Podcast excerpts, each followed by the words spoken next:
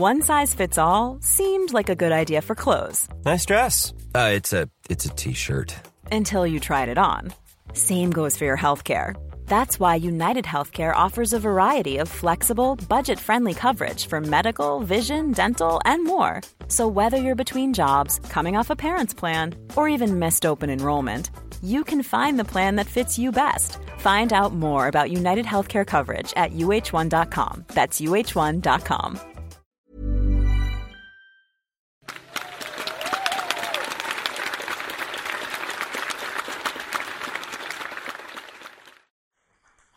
Alors, il y a de fortes chances pour que vous connaissiez les aventures de notre prochain invité, puisque ça fait environ 15 ans qu'il a euh, l'habitude d'aller dormir chez les gens un peu partout dans le monde.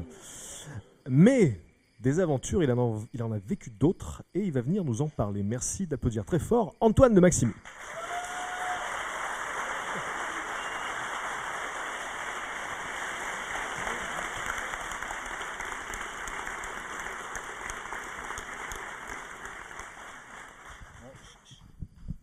J'aime pas les. J'aime pas les. les- hein. bon, non, je cherchais, il y avait un micro sans fil tout à l'heure, il a disparu. Plus de pile. Ah, et- parce qu'il est moins lourd. Bon, en fait, euh, dans la vie, il y a des moments où des choses se passent et te font prendre connaissance, euh, conscience de, bah, de certaines réalités. Et c'est un peu de ça que je vais vous parler. En fait, avant de faire J'irai dormir chez vous, j'ai fait euh, plein d'expéditions scientifiques. Je faisais des films sur ces expéditions. J'ai plongé en sous-marin 5000 mètres dans le, le Nautile de l'Ifremer.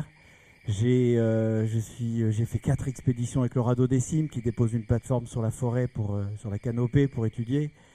J'ai hum, fait des expéditions au Groenland dans des gouffres de glace. J'ai fait plein de choses comme ça qui étaient absolument très étonnantes. Et c'est pas de ça que je vais vous parler. Je vais vous parler de choses qui se sont passées encore avant. C'est-à-dire que euh, moi, quand j'avais euh, 20, euh, 23 ans à peu près, euh, je me suis retrouvé à travailler pour la télévision américaine, la chaîne CBS News. Et donc je faisais de j'étais ingénieur du son. Et euh, je débutais quand même euh, ma carrière, je n'avais pas encore beaucoup d'expérience. Et euh, c'était assez extraordinaire de se retrouver dans une grande machine comme CBS News, qui, est- qui était à l'époque, je pense, la plus importante télévision du monde. Et euh, je me souviens qu'une fois, euh, on est allé filmer dans les catacombes à Paris pour CBS. Et à cette époque, il n'y avait pas de téléphone portable. Et c'est seulement en rentrant vers 2 heures du matin à la maison, après avoir quand même passé une soirée assez étonnante, euh, avec plein de gens dans des, dans des boyaux sous Paris que, que je ne soupçonnais pas, etc., qu'on a découvert chacun chez, chez soi, le caméraman et moi, que CBS nous envoyait à Beyrouth le lendemain.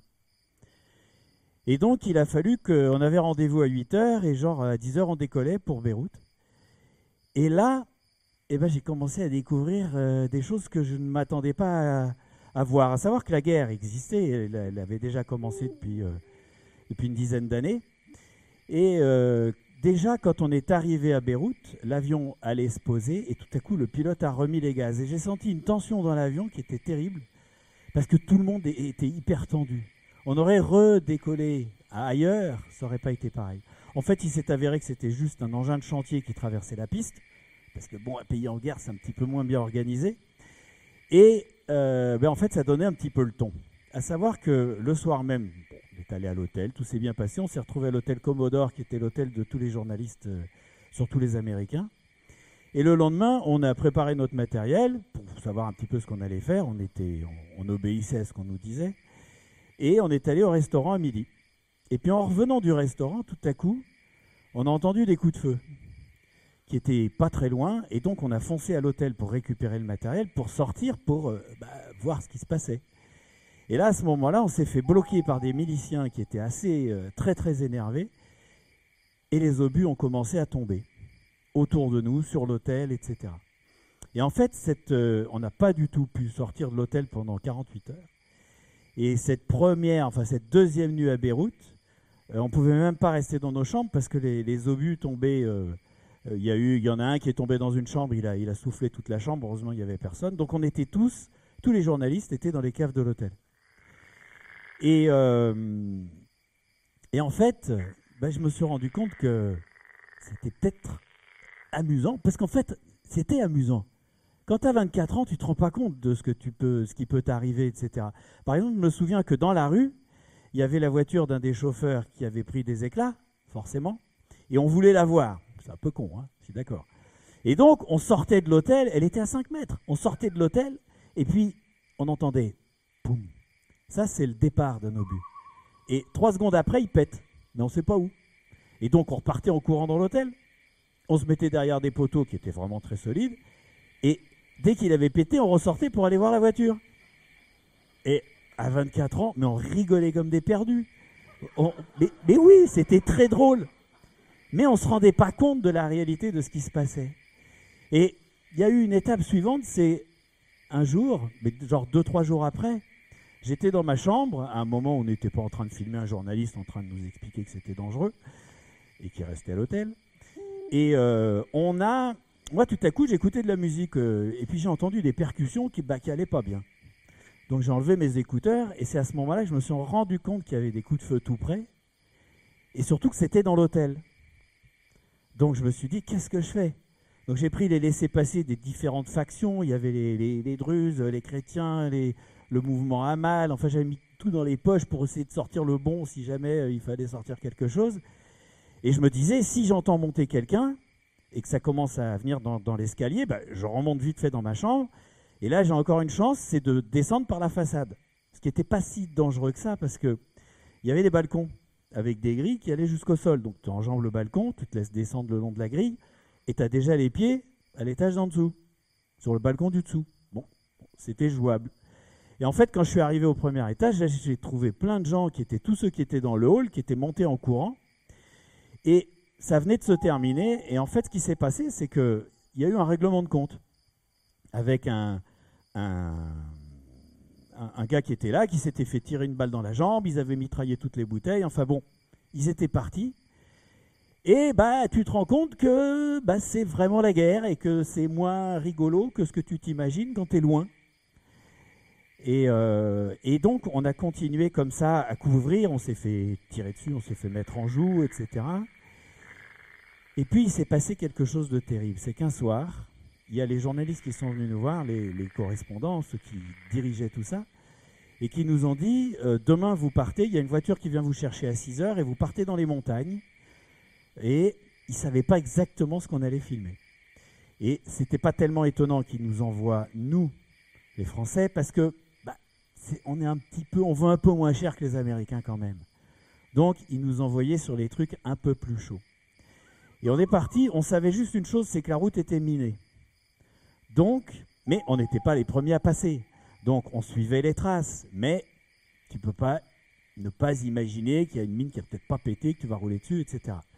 Donc bah, à l'époque, j'écoutais beaucoup de musique, je me suis remis mes écouteurs, puis je me suis dit, bah, de toute façon, qu'est-ce que tu veux faire? On y va? Rien ne s'est passé là, si ce n'est que le lendemain, une équipe de journalistes qui a pris cette même route s'est arrêtée et sorti des traces pour aller faire un plan. Et là, ils ont sauté sur une mine, la voiture s'est retournée. Il n'y a pas eu de mort, mais il y a eu vraiment des blessés. Et on est arrivé dans ce village où on ne savait pas trop ce qui s'était passé, d'autant moins que les gens qui étaient avec nous parlaient très mal anglais. Puis surtout, moi, je parlais très mal anglais. Alors, ceux qui connaissent la série savent que je suis pas très bon, mais alors je peux vous dire qu'à l'époque, c'était bien pire. En fait, j'ai été viré du lycée à 17 ans, et c'est pas parce que j'étais le meilleur. Donc, euh, et donc, on est arrivé dans ce village, et là, j'ai vraiment compris ce qui s'était passé, mais progressivement. D'abord, j'ai trouvé, le village était en, ruine, il avait été, euh, il venait en fait de récupérer le village qui était à eux, le village, c'était des, des Druzes, après cinq mois. Et pendant cinq mois, ils n'avaient jamais pu y retourner. Et là, j'ai vu une chaussure, mais avec un pied dedans. Après, j'ai vu, il y avait un, quand les gens sont restés dehors comme ça pendant cinq mois, on voit des os, on voit des, vêtements, des choses comme ça. Et en fait, on a compris que tout le village avait été massacré. Mais tous, les femmes, les enfants, tous ceux qui n'avaient pas pu fuir, cinq mois auparavant. On rentrait dans des maisons, il y avait des, poupées qui étaient là, qui étaient euh, allongées, c'était des femmes, etc. Et c'était complètement ahurissant, c'était tellement un choc violent que on n'était pas dans la réalité, on était, c'était même pas un film, c'était une sorte de rêve. Et moi, je me souviens que, en, plus de tous ces gens qu'on a pu voir, euh, de tous âges, des vieux, etc., je me souviens qu'on a trouvé un oreiller sur lequel il y avait écrit Je m'appelle Clark Todd, je suis journaliste à la télévision canadienne, euh, dites à ma famille que je les aime. Et on a appris, nous, après, parce qu'on ne savait pas, il y avait écrit ça au stylo, que en fait, il était mort dans ce village. Et ils ont récupéré le corps un peu plus tard, euh, qui a été rendu à la famille, etc. Et en fait, pourquoi est-ce que je vous raconte ça? Parce que, en fait, il y a deux choses à retenir. La première, c'est qu'il faut se méfier. Il faut vraiment faire attention. C'est pour vous mettre en garde. Mais contre quoi? Pas contre les gens qui ont fait ça, mais contre vous, contre moi. C'est-à-dire que ces gens qui ont, massacré des enfants et des femmes, etc., sont pas nés en étant des, des criminels. C'est simplement la guerre qui les a rendus comme ça. Quand on a massacré toute ta famille, qu'est-ce que tu vas faire toi après? Et moi, je me suis dit ce jour-là que avoir conscience de ça, c'était déjà de se dire que peut-être moi je pourrais devenir comme ça, c'était déjà un bon pas pour ne pas devenir comme ça. Et la deuxième chose que je retiens de cette histoire, c'est qu'on ne sait jamais, même si on le sait, on ne sait jamais quand on va mourir. On sait cette chose qu'on ne sait jamais. Est-ce que ça sera une crise cardiaque dans une heure? Est-ce que ça sera une maladie, un fou, n'importe quoi? Qu'est-ce qui va faire que ta vie va s'arrêter? Et ça, ce jour-là, je me suis dit que j'allais en profiter. Et c'est ce que je fais et c'est ce que je vous conseille de faire et pas plus tard qu'en commençant ce soir. Merci.